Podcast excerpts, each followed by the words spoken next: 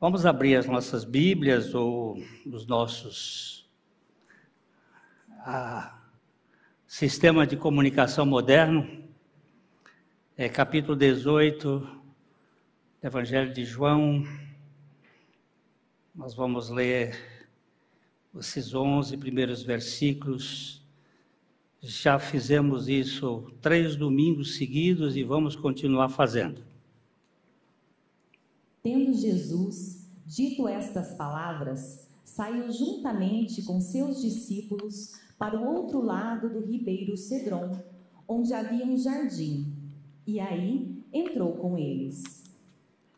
E Judas, o traidor, também conhecia aquele lugar, porque Jesus ali estivera muitas vezes com seus discípulos. Tendo, pois, Judas recebido a escolta e dos principais sacerdotes e dos fariseus, alguns guardas, chegou a este lugar com lanternas, tochas e armas. Sabendo, pois, Jesus todas as coisas que sobre ele haviam de vir, adiantou-se e perguntou-lhes: A quem buscais? Responderam-lhe: A Jesus, o Nazareno. Então Jesus lhes disse: Sou eu. Ora, Judas, o traidor, estava também com eles. Quando, pois, Jesus lhes disse: Sou eu, recuaram e caíram por terra. Jesus, de novo, lhes perguntou: A quem buscais? Responderam: A Jesus, o Nazareno. Então lhes disse Jesus: já vos declarei que sou eu. Se é a mim, pois, que buscais, deixai ir estes. Para se cumprir a palavra que dissera: Não perdi nenhum dos que me deste. Então, Simão Pedro puxou da espada que trazia e feriu o servo do sumo sacerdote, cortando-lhe a orelha direita. E o nome do servo era Malco. Mas Jesus disse a Pedro: Mete a espada na bainha. Não beberei, porventura, o cálice que o Pai me deu? Nosso Pai, fala conosco através da tua palavra e Opera nos nossos corações o que tu queres, para a glória do nome de Jesus.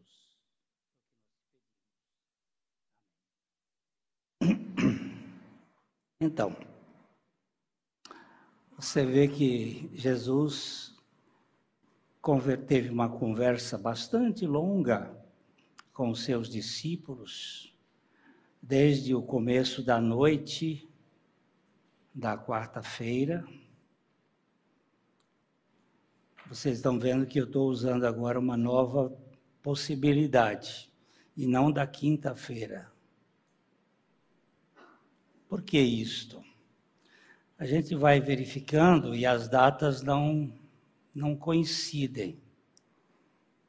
Quando Jesus entrou no, na cidade de Jerusalém, no domingo de Ramos, e quando você vai somando os dias todos dos acontecimentos, isso vai dar exatamente na quarta-feira. Jesus não teve nenhum dia de folga nesse tempo. E se nós chegarmos à conclusão de que Jesus foi sacrificado na sexta-feira, nós vamos entrar num problema que ele ficou um dia de folga. E outro problema é que a Bíblia diz que ele esteve em três dias, ou três dias, no, ventre da terra que era o único sinal que ele prometeu a dar uma geração incrédula e perversa, o sinal do profeta Jonas. Assim como Jonas esteve três dias e três noites no ventre do peixe. Possivelmente, aquele ano do sacrifício de Jesus fosse um ano de jubileu Num ano de jubileu, isso nós vamos depois, no capítulo 19 de João, verificar que ele diz: e aquele dia era um grande sábado. Todo sábado tem o mesmo tamanho, menos o sábado, sábado do jubileu. Porque este sábado do jubileu começava na sexta. Ou seja, havia um dia a mais. Era sexta e sábado que era o grande sábado. E possivelmente a morte do Senhor Jesus teria acontecido exatamente no ano de jubileu, que era o ano aceitável, é o ano da libertação, onde a terra voltava para o seu dono. Eu era dono de uma propriedade como um judeu e durante o período daquele de um jubileu a outro, que são 49 anos, sete vezes sete, 49 anos, o ano de jubileu, o ano 50, eu tive uma, um problema econômico, fiquei, entrei numa crise, então eu vendi a minha propriedade para o Wildo. Na verdade, eu não dava, não vendia a propriedade, eu simplesmente passava a posse para ele pelo, pela minha dívida. Se fosse no ano 25, eu ficava, eu dava para ele a posse por 24 anos. Ele teria o direito de 24 anos usar a minha terra. Quando chegava no jubileu, aquela terra voltava para mim. Os escravos que estavam na escravatura, eles eram libertos naquele ano, era um ano de libertação. E tudo indica que o ano aceitável que o Senhor Jesus Cristo falou lá em Nazaré se referisse a esse ano de jubileu, quando ele seria entregue como o Cordeiro de Deus que tira o pecado do mundo. Então, naquela noite de quarta-feira, ele tomou a ceia com os discípulos, ele Primeiro ele fez a Páscoa, depois ele tomou a ceia e finalmente ele faz uma série de discursos ali que são os, cap os versículos, capítulo 14, 15 e 16 de João. No 17 ele faz uma oração. Ele diz ao Pai que ele está pronto a glorificá-lo, e ele pede ao Pai pelos seus discípulos e ele orou por nós. Nós vimos aqui vários domingos aquela oração sacerdotal. E depois disso, esse, isso aí não foi menos de umas quatro horas de contato. Ele diz o texto que ele saiu, ele passou o vale do Kidron, ou Cedron, que nós vimos domingo passado, o vale escuro, o lixão, o vale da morte, da sombra da morte, e o vale do pranto, que fala de nossa história, da história do homem. Nós somos um povo que saiu do Éden, que nós já vimos outra vez, o outro jardim, o jardim do Getsemane comparado com o jardim do Éden. E aí nós saímos do Éden e a nossa vida foi inundada por todos os traumas, pecados e consequências do pecado, e nós somos um caos. A humanidade é um caos. Nós já nascemos com um histórico de gerações e gerações de causas e efeitos.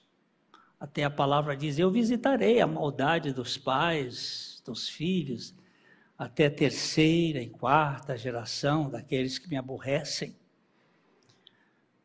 Nós temos muita história na nossa vida que nem nós sabemos. Nós lemos aqui hoje o Salmo 19: expurga-me daquilo que me é oculto e da soberba.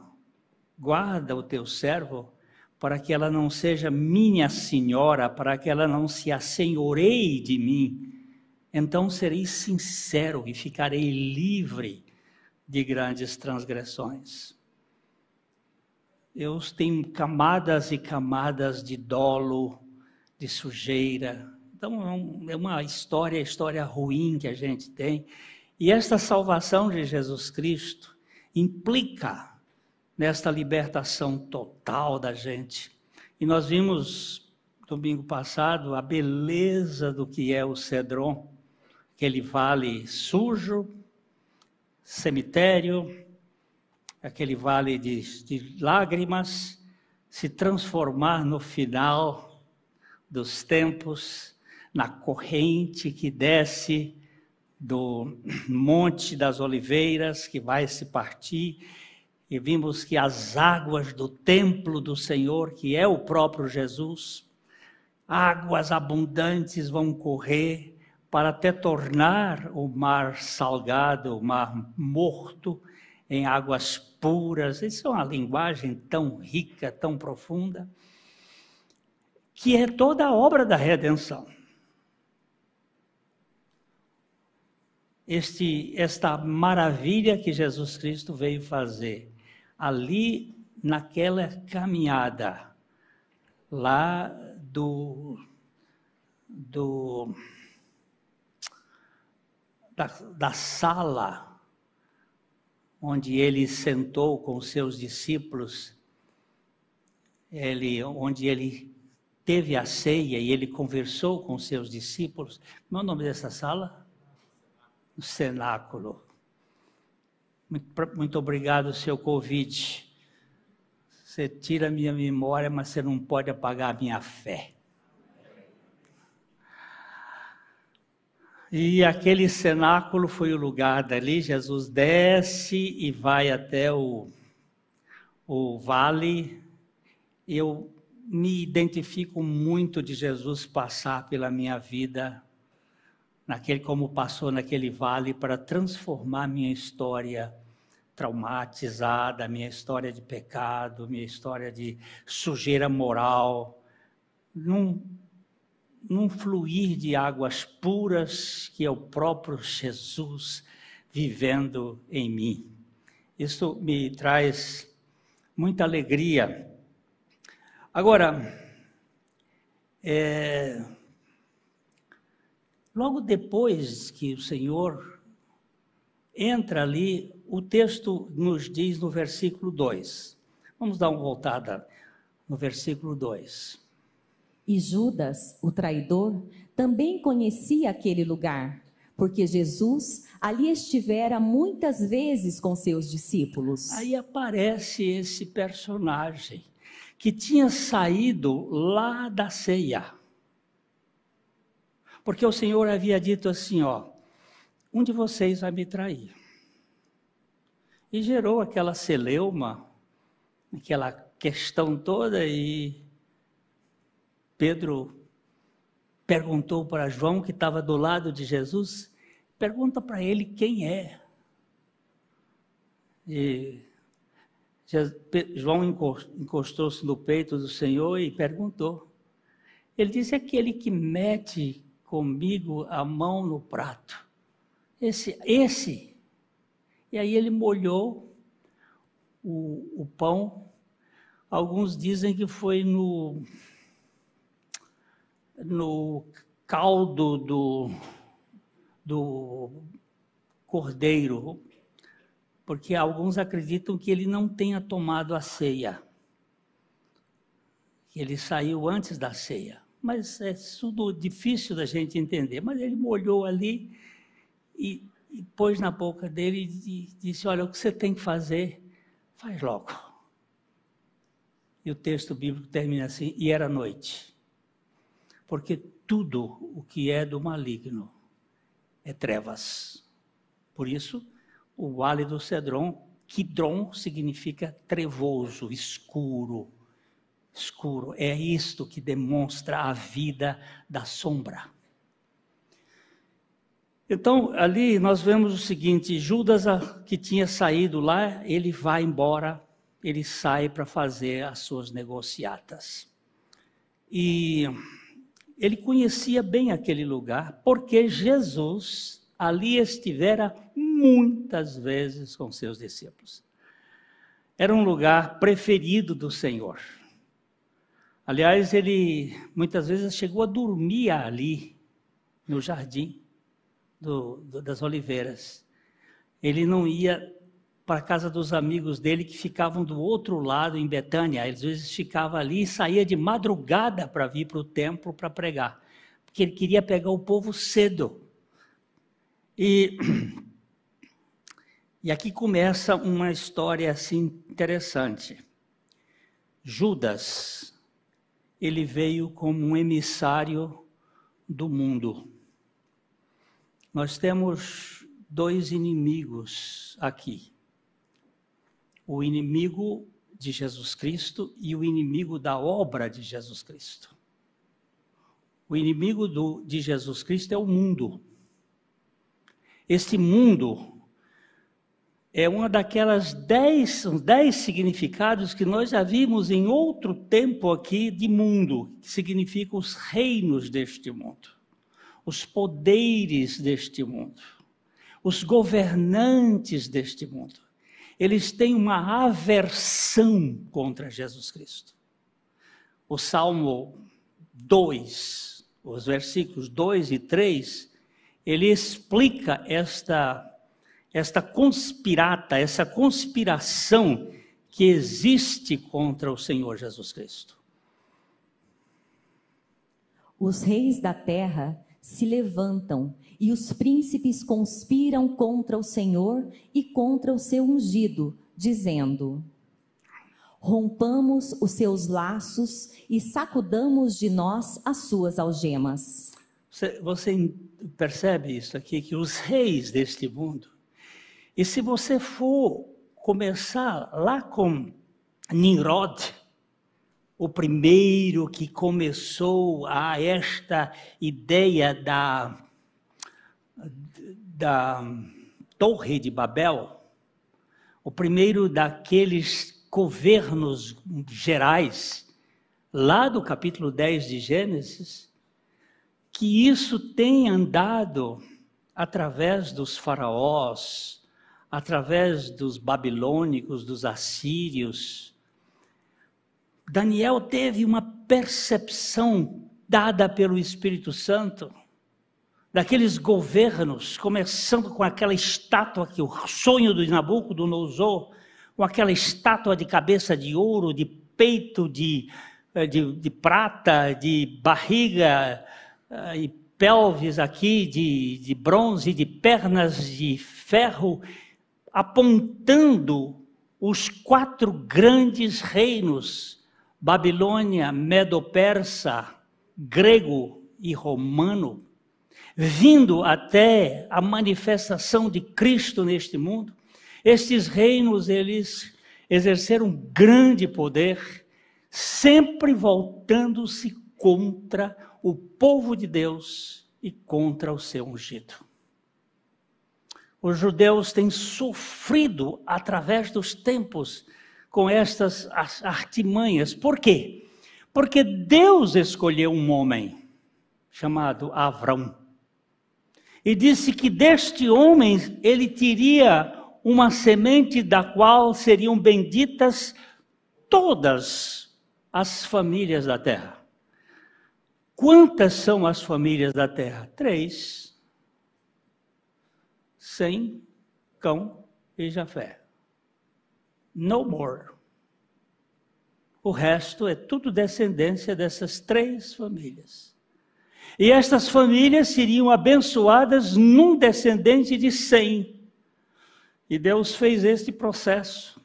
Então, todos os outros povos têm uma guerra visceral, uma guerra é, terrível contra a semente da mulher, aquele que viria para esmagar a cabeça da serpente.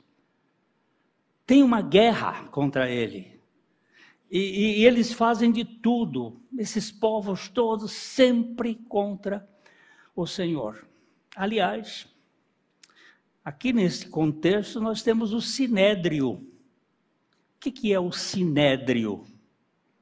É o grupo de governança de Israel que foi criado. deixa eu só pegar aqui uma anotação para não perder.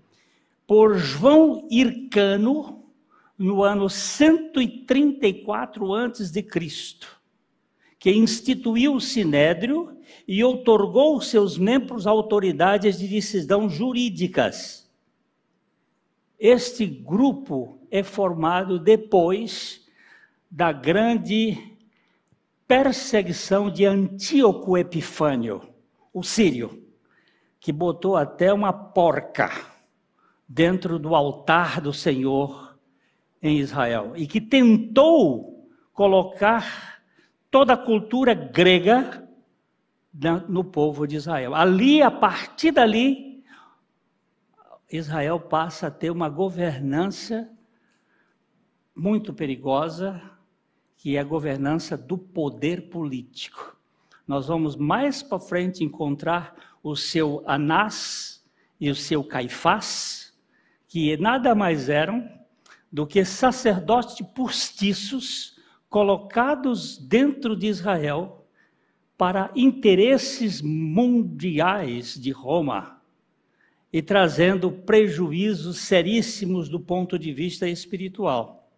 Então, o que eu quero é, ressaltar aqui é que há um governo contra Cristo.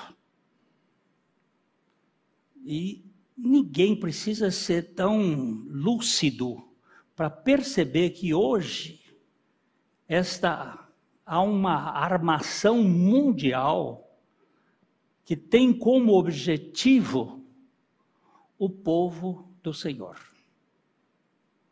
Anular esse povo, é, aniquilar esse povo.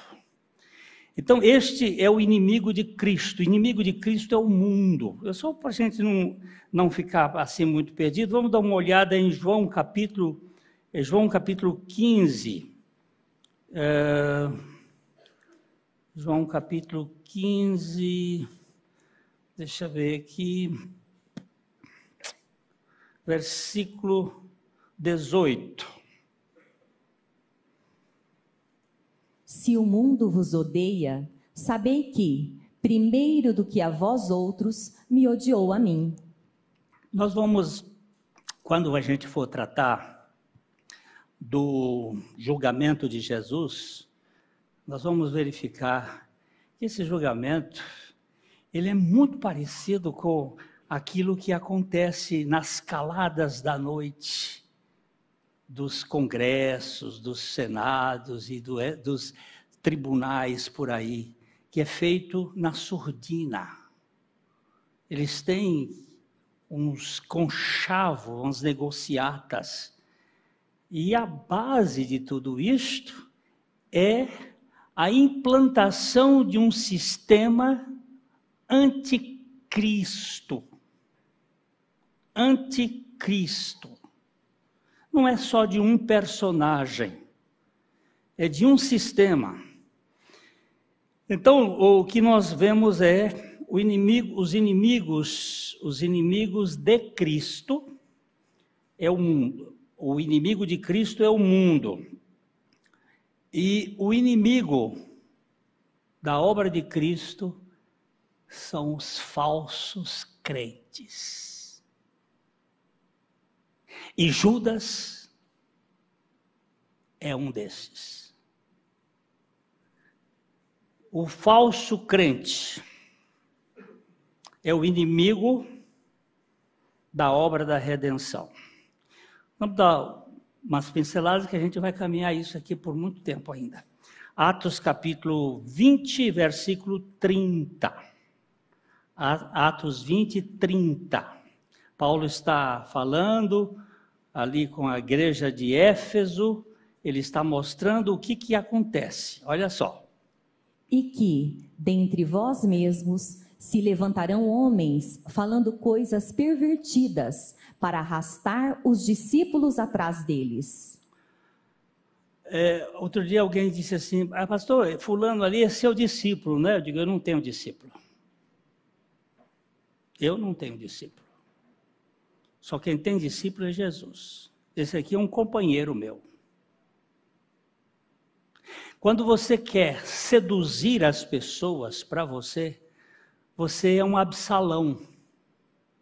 O que é Absalão? é o filho de Davi que quer roubar o coração do povo para si, para a sua governança. O rei era Davi. O rei é Jesus Cristo. Jesus é que merece toda a glória e toda a honra. A igreja tem que ser voltada para, para Cristo. Ele é a fonte que vai trazer satisfação às nossas necessidades. Como o Dr. Shedd dizia, nós, pastores, somos os cachorrinhos do Supremo Pastor.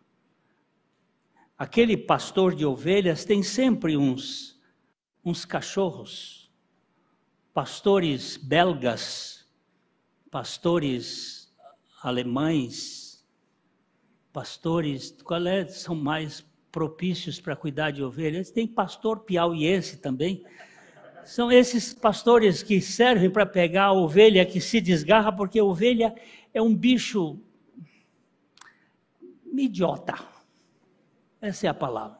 Idiota não é um palavrão. Idiota é, significa cheio de si mesmo. Idios. Cheio de si. Idios, próprio. É um bichinho besta. E ele vai ali, corre para colar.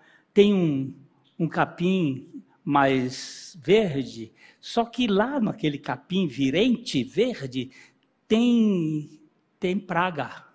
Ele não sabe. E vai, e o pastor precisa, e às vezes ele sai aqui, o que ele faz? Ele, cachorrinho vai lá e traz a ovelha para cá. Para o olho do pastor. Do pastor. Creio eu, na graça de Deus, que esse púlpito tem esta vertente aqui e por isso nós temos um grupo que a gente tem procurado dizer, gente, nós temos que trazer as ovelhas do rebanho para o pastor da igreja, que é Jesus Cristo. Agora, tem gente que entra na igreja e até escolhido pelo Senhor. Judas foi escolhido pelo Senhor, mas ele não foi dado ao Senhor pelo Pai. Judas fez parte de um ministério muito interessante. Os falsos crentes, eles estão na igreja. E eles exercem muita importância. Quem era Judas? O nome já começa maravilhoso. Louvor. O nome de Judas significa Judá. Mesma coisa, Judas ou Judá é louvor. Era um, um homem que tinha um nome um nome que vai, vai encher o coração. Se eu tivesse o nome de Judá, um nome de. Esse é motivo de louvor, louvor a Deus. Mas ele era um cara que era chamado de Iscariote, o Iscariotes. que será isto aqui? Ish é homem, Cariote é uma cidade, é o nome de uma cidade. Eu não vou entrar aqui, mas tem todas as anotações aqui, que pode ser uma cidade da, de Moabe, ele seria um moabita, ou de uma cidade do sul da Judéia. E isso faz com que Judas seja o único discípulo de Jesus que não era da Galileia. Nós temos a divisão aqui do território, Galileia, Samaria, Judéia, no sul. E o problema ante Jesus é a Judéia. A Galiléia dos gentios era desprezada. A Galiléia dos gentios era um local que ninguém queria nada. O profeta Isaías já descreveu isto. Agora, o problema da religiosidade mais dramática é a Judéia. Ela é anticristo, ela é anti-Jesus, ela é totalmente voltada para uma religiosidade humanista, do poder da carne, da satisfação do ego. Já começa aí. Judas não é Galileu, ele é judeu. E isso chama a atenção. A outra questão, Judas, ele é competente. Ele é uma pessoa muito capaz. Por quê? Num, num colégio apostólico, que tinham doze, e um deles fora é, coletor de impostos, foi Mateus, o Levi, não ser o tesoureiro,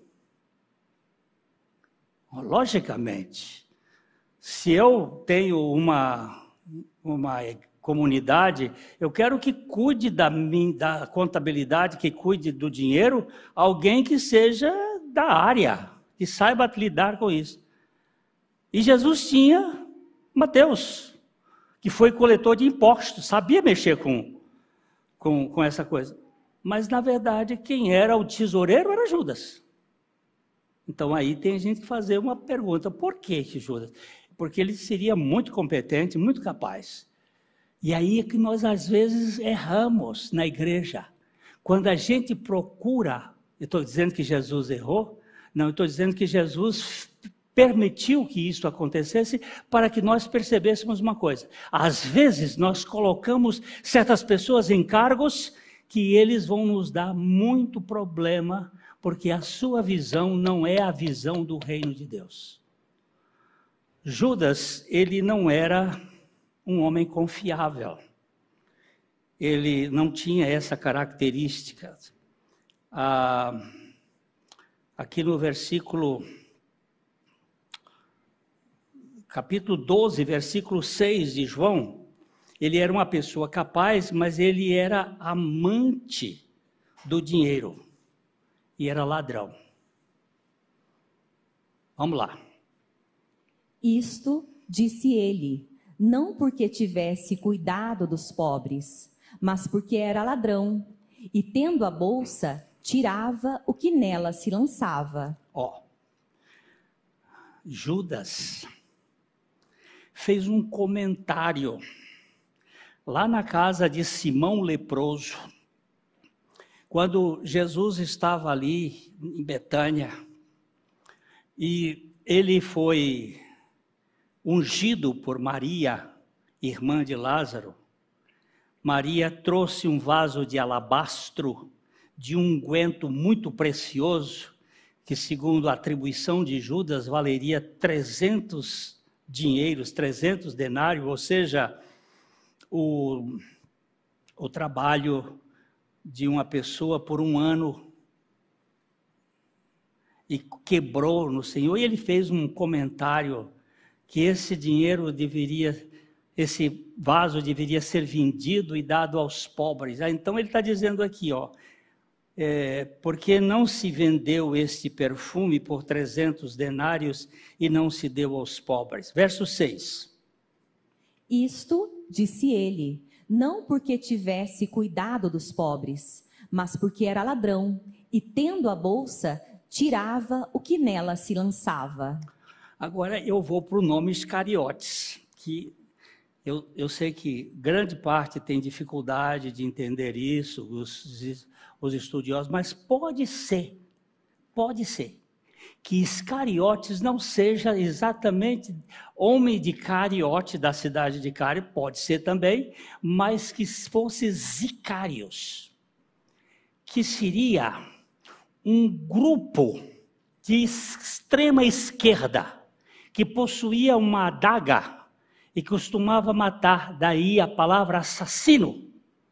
Iscariotes, que teria sido uma das, das dos grupos que lá atrás já começou o bagaço no meio de João Hircano, no meio do Sinédrio, que criaram esses grupos, que tinha no tempo de Jesus um, uma turma que era chamada de herodianos, essa turma que é muito parecida com PSOL, PT, coisa assim, de extrema esquerda. De extrema esquerda. Que tinham ideias políticas e não ideias espirituais. Por que Judas traiu Jesus? Porque ele queria uma libertação do Império Romano. E ele viu que Jesus não tinha esse projeto, que o seu reino não era deste mundo. Então ele montou um esquema e ele traiu Jesus. Ele era uma pessoa capaz, mas ele era amante do dinheiro. E quem é amante do dinheiro não pode servir a Jesus. O Senhor Jesus foi muito claro ao dizer: foi a única vez que ele chegou a explicar de modo a quem se compara com Deus. Mateus capítulo 6, versículo 24. Ninguém pode servir a dois senhores, porque ou há de aborrecer-se de um e amar ao outro, ou se devotará a um e desprezará o outro. Não podeis servir a Deus e as riquezas. A palavra riqueza aí é mamon. Mamon, mamona, é esse poder do, da governança das riquezas sobre a vida de alguém. Não se pode servir a Deus e ao dinheiro. A Bíblia nos mostra muito claramente que os que querem ficar ricos caem em grandes tentações. 1 Timóteo capítulo 6, verso 9.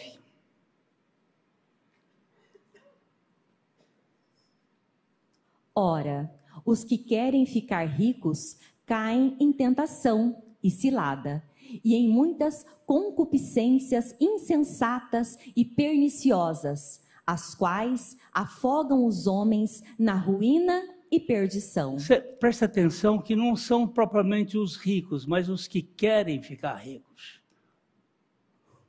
Essa ambição que existe no coração do ser humano de dispensar Deus através das suas posses. E o verso seguinte, o verso 10, vai dizer também algo que chama atenção. Porque o amor do dinheiro é raiz de todos os males, e alguns, nessa cobiça, se desviaram da fé e a si mesmos se atormentaram com muitas dores. Aí nós vamos verificar quem é Judas um homem que não fazia parte do mesmo grupo, não tinha afinação. Todos os outros eram da Galiléia, ele já era da Judéia. Todos eram de uma região sem qualquer validade, tanto é que perguntaram, por acaso de Nazaré pode vir alguém que tenha algum valor? Jesus veio de Nazaré, por isso ele foi desprezado. O que está falando aqui? está falando de pessoas que não são nada, mas dependem tudo daquele que é tudo, e pessoas que não que pensam que são tudo e desprezam aquele que pode fazer tudo na vida deles. A religiosidade, que é um dos grandes problemas do ser humano. Judas era apenas um politiqueiro socialista. Ele não era um discípulo de Jesus Cristo. Ele não estava preocupado com os pobres. Ele estava preocupado com o que ele poderia levar de vantagem. Ele fez uma estimativa de que o valeria 300 denários o vaso de alabastro e ele vendeu Jesus por 30. A questão dele é o que, que eu vou levar de vantagem. Como eu vou ganhar aqui? Samuel Chadwick, um pastor metodista da Inglaterra do, século passado, ele disse: o amor ao dinheiro é para a igreja um mal maior do que a soma de todos os outros males do mundo. Deixa eu repetir isso aqui. O amor ao dinheiro é para a igreja um mal maior do que a soma de todos os outros males do mundo.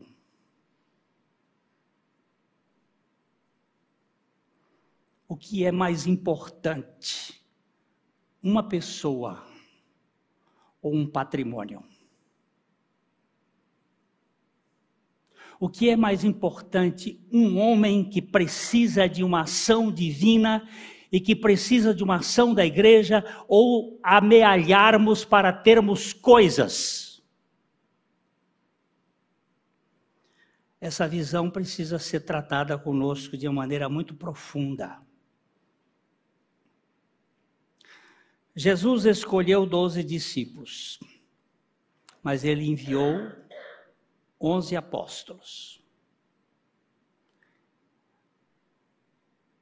Doze foram os discípulos que ele escolheu. Vamos só dar uma olhada aqui em Marcos 3, 12, perdão, 3, 13.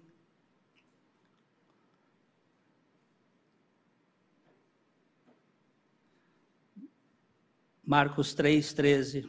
Depois subiu ao monte e chamou os que ele mesmo quis, e vieram para junto dele. 14.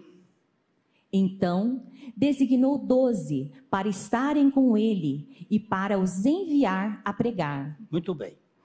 Ele escolheu doze, mandou esses doze para muitos ministérios. Mas quando ele foi ressuscitado dentre os mortos, porque Jesus não ressuscitou, Jesus foi ressuscitado.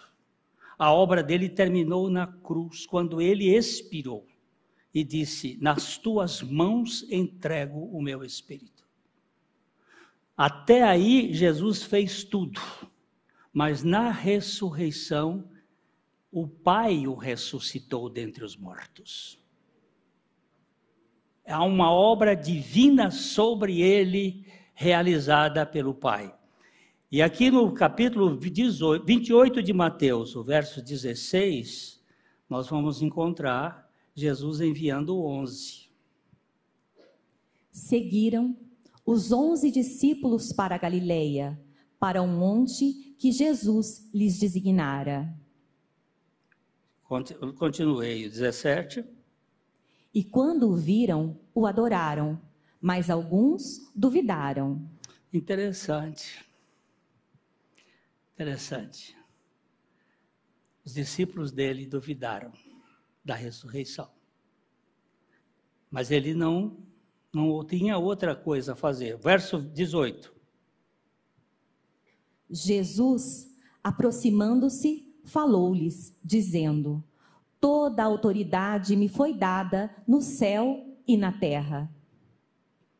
Pronto, caímos para frente um pouquinho. Ide, portanto, fazei discípulos de todas as nações, batizando-os em nome do Pai e do Filho e do Espírito Santo. Ensinando-nos, ensinando-os a guardar todas as coisas que vos tenho ordenado. E eis que estou convosco todos os dias, até a consumação do século. Jesus chamou doze, enviou onze. Porque um não era dele. Porque Judas traiu Jesus? Humanamente falando, ele se decepcionou com Jesus. Ele queria um reino aqui na terra, Jesus, humanamente falando, foi isto. Ele tinha uma expectativa de que Jesus libertaria Israel do Império Romano. Mas, biblicamente falando, por que, que ele traiu a Jesus? Porque ele não era discípulo de Jesus. De fato. Ele estava entre os discípulos. Mas ele não foi dado pelo Pai a Jesus. Capítulo 17 de João, versículo 12. João 17, 12. quando eu estava com eles, guardava-os no teu nome, que me deste, e protegi-os, e nenhum deles se perdeu, exceto o filho da perdição, para que se cumprisse a escritura. Preste atenção nesse texto. Guardei no teu nome os que me deste, protegi-os e nenhum deles se perdeu, exceto o filho da perdição, para que se cumprisse a escritura. Os que me deste, eu não perdi. Tem gente na igreja que foi batizado, que está na igreja, mas não está em Cristo.